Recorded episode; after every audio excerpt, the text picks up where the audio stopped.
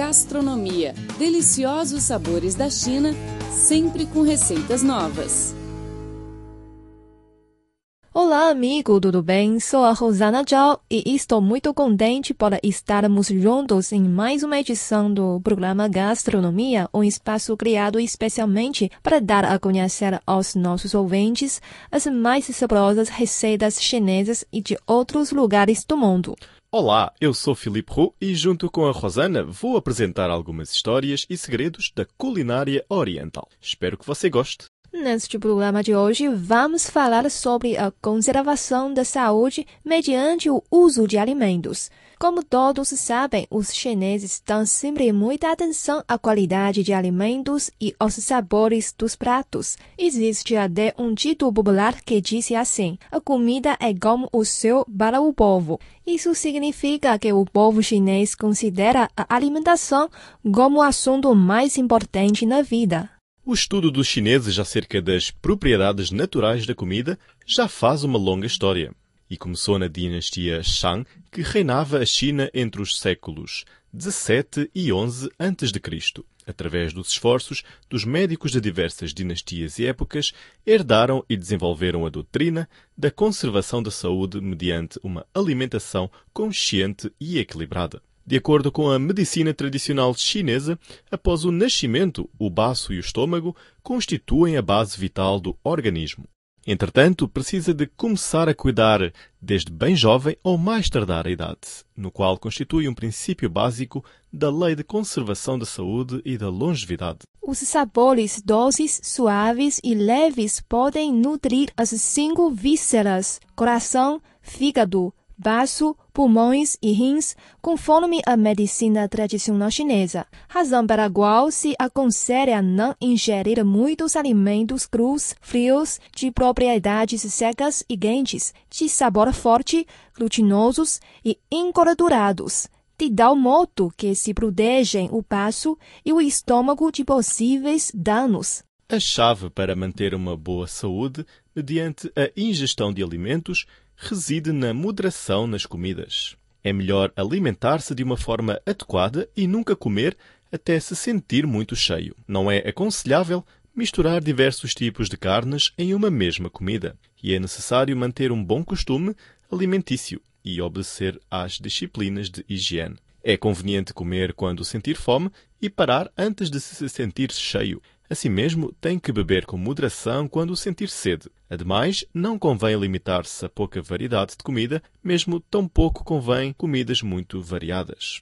Priorizar a terapia com alimentos em lugar de medicamentos. A primeira é mais conveniente na cura de doenças e recuperação da saúde em longo prazo, especialmente para os idosos que em sua maioria sofrem de uma disfunção nas cinco vísceras, de uma perda de energia e sangue, como também de debilidade das funções do baço e do estômago. Quanto mais cedo tomar o café da manhã, melhor será para a sua saúde. E quanto mais tarde jantar, pior.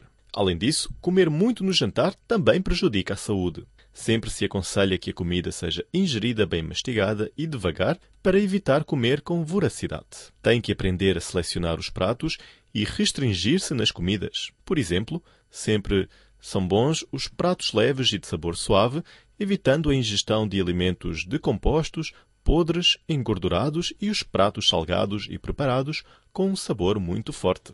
Sempre é conveniente comer pratos mornos que não sejam muito quentes a uma temperatura que não queime a boca. Se comer algo frio, é melhor que não seja muito frio, ou seja, a uma temperatura que permita que os dentes não doem. Os alimentos duros e as carnes mal passadas são difíceis de digestão e não devem ser ingeridos pelos idosos. Os princípios que nos referimos acima correspondem à teoria da conservação de saúde da medicina tradicional chinesa. Caso os ouvintes possam praticar as regras de maneira continuada e consciente, sem dúvida obterão bons resultados. Vamos agir juntos a partir de hoje. Aprenda pratos chineses e experimente sabores milenares. Todos os domingos, receitas feitas especialmente para você no programa Gastronomia. Na antiguidade, os chineses inventaram a medicina tradicional com fonte de ervas da natureza. Desde o início, a medicina chinesa estava vinculada com a dieta cotidiana da população e originou a dieta medicinal. A medicina e a dieta se integravam para a cura de doenças e o fortalecimento da saúde. Para Sun Simiao, um médico famoso na história da China, a saúde dos seres humanos tem a base na alimentação adequada e não se deve tomar remédios antes de fazerem consultas médicas. Como médico, este deve apurar os motivos da doença de seu cliente, tentar uma cura através da dieta em primeiro lugar e só recorrer aos remédios caso os efeitos da dieta não sejam satisfatórios. Ele morreu com mais de 100 anos, o que faz muitas pessoas acreditar na sua teoria sobre a dieta medicinal. A dieta medicinal adota alimentos cotidianos como remédio e é muito popular na China. Por exemplo, muitas pessoas costumam tomar um tipo de chá feito de gengibre, alho francês e açúcar preto para curar o resfriado. Como uma das especialidades da dieta medicinal chinesa, a dieta de flores teve seu início no período da primavera e outono por volta dos séculos 6 e 7 antes de nossa era e chegou a seu apogeu na dinastia Tang no século 7. No norte da China existem mais de 100 espécies de flores comestíveis, e na província de Yunnan, no sudoeste do país, o número pode aumentar para mais de 260. A dieta de flores pode curar doenças, e para a saúde feminina, as receitas de flores, por exemplo, a receita de rosas, têm efeitos de ativar a circulação de sangue, regularizar a menstruação e faz bem à pele. Existem também muitos restaurantes de dieta medicinal, onde os pratos e sopas feitos com arroz, farinha de trigo, milho e legumes combinam-se com as ervas ou vegetais medicinais para tratar diferentes doenças ou para fortalecer a saúde. As delícias de dieta medicinal, tais como o vinho de crisântemos, chá de casca de laranja, são populares na China e até têm boa aceitação no mercado internacional. O fortalecimento da saúde é uma iniciativa para melhorar a qualidade física e prevenir doenças, a fim de prolongar a vida. Então, qual é o princípio principal da medicina chinesa quanto ao fortalecimento do nosso corpo? Vamos encontrar a seguir as respostas. O princípio básico da medicina tradicional chinesa para o fortalecimento da saúde é atender às mudanças da natureza.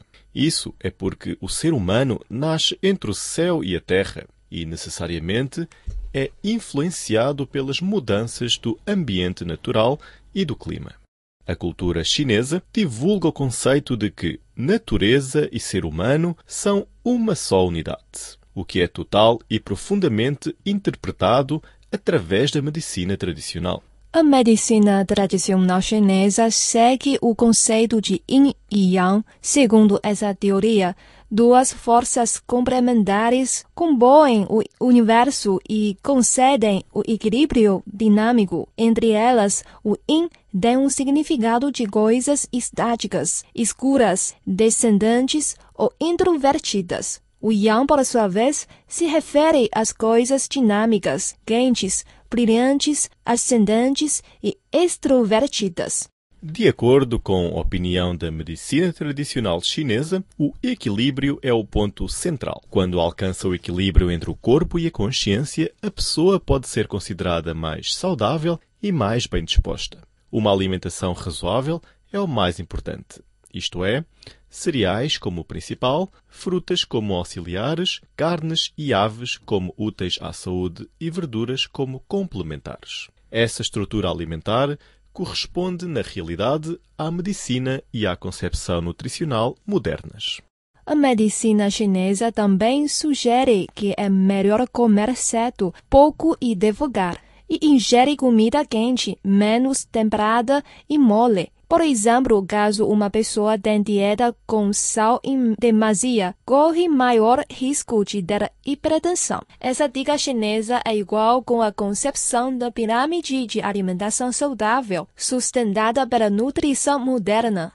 Conforme o conceito da medicina tradicional chinesa, devemos dar mais importância às coisas que parecem simples, mas ignoramos sempre. Um exemplo óbvio é beber água. As pessoas se diferenciam em termos de condição de vida, ambiente de trabalho e alimentação. Por isso, devemos beber água conforme a situação diferente de cada um. Para as pessoas com problemas de estômago, é melhor tomar água fervida. Quando bebem água purificada e os diversos tipos de bebidas geladas, é necessário considerar primeiro as suas próprias necessidades e condições físicas. Em resumo, devemos beber água de forma adequada e saudável, mas não só quando sentimos muita sede além de tomar alimentação saudável e beber água em uma maneira correta, fazer exercícios e manter a tranquilidade espiritual também faz uma parte indispensável no fortalecimento da saúde. Devemos evitar ao máximo ser perturbado pelo exterior e pelas ambições e lidar corretamente com o que nos acontece. Aprenda pratos chineses e experimente sabores milenares. Todos os domingos, receitas feitas especialmente para você no programa Gastronomia. Olá, caros ouvintes, você está acompanhando o programa Gastronomia. Eu sou Felipe Hu. Eu sou Rosana Zhao. Neste bloco do Gastronomia, vamos aprender a cozinhar um prato delicioso. É o caldo de abobrinha com carne de caranguejo. A abobrinha é um legume de fácil digestão e rica em vários nutrientes necessários ao organismo humano, como vitamina C, cálcio, fósforo e sais potássicos. Apesar de ter um elevado valor nutricional, a abobrinha possui poucas calorias. Portanto, esse vegetal é muito consumido pelos chineses, especialmente pelas meninas que querem manter a forma. Tal como a abobrinha, o caranguejo também é um dos alimentos favoritos de muitos chineses, devido ao seu valor nutricional e ao seu sabor delicioso. Na China tem um provérbio que diz: um prato de caranguejos é melhor do que uma mesa inteira coberta de alimentos. Vamos conhecer primeiro os ingredientes necessários para o prato. Não se esqueça de anotar.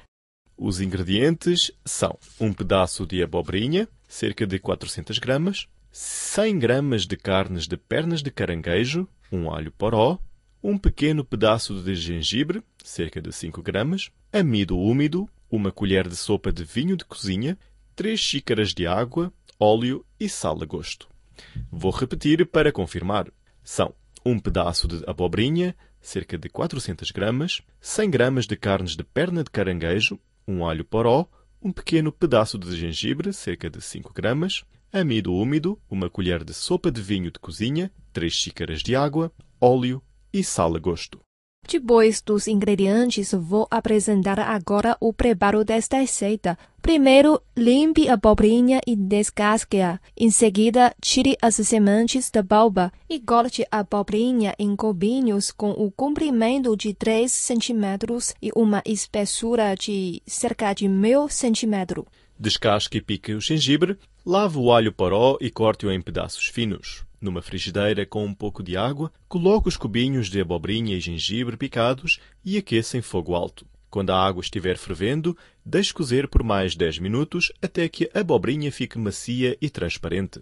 Com a mão, desfaça a carne da perna de caranguejo em filamentos e junte-os na frigideira. Adicione sal, vinho de cozinha e amido úmido e ferva-os em fogo alto. Depois, mude para fogo brando e cozinhe por mais de dois minutos. Para terminar, acrescente os gengibres picados e mexa bem. Pouco depois, o caldo de abobrinha com carne de caranguejo está pronto e só levar à mesa. Antes de você tentar cozinhar, ainda temos algumas dicas. Primeiro, você pode comprar diretamente a carne congelada de caranguejo no supermercado ou no mercado de marisco. Quando cozinhar, use o micro-ondas para descongelar a carne mais rapidamente. Na etapa final do preparo, você também pode adicionar vinagre ao caldo, além de pimenta branca e outros temperos a seu gosto, a fim de tornar o prato mais saboroso.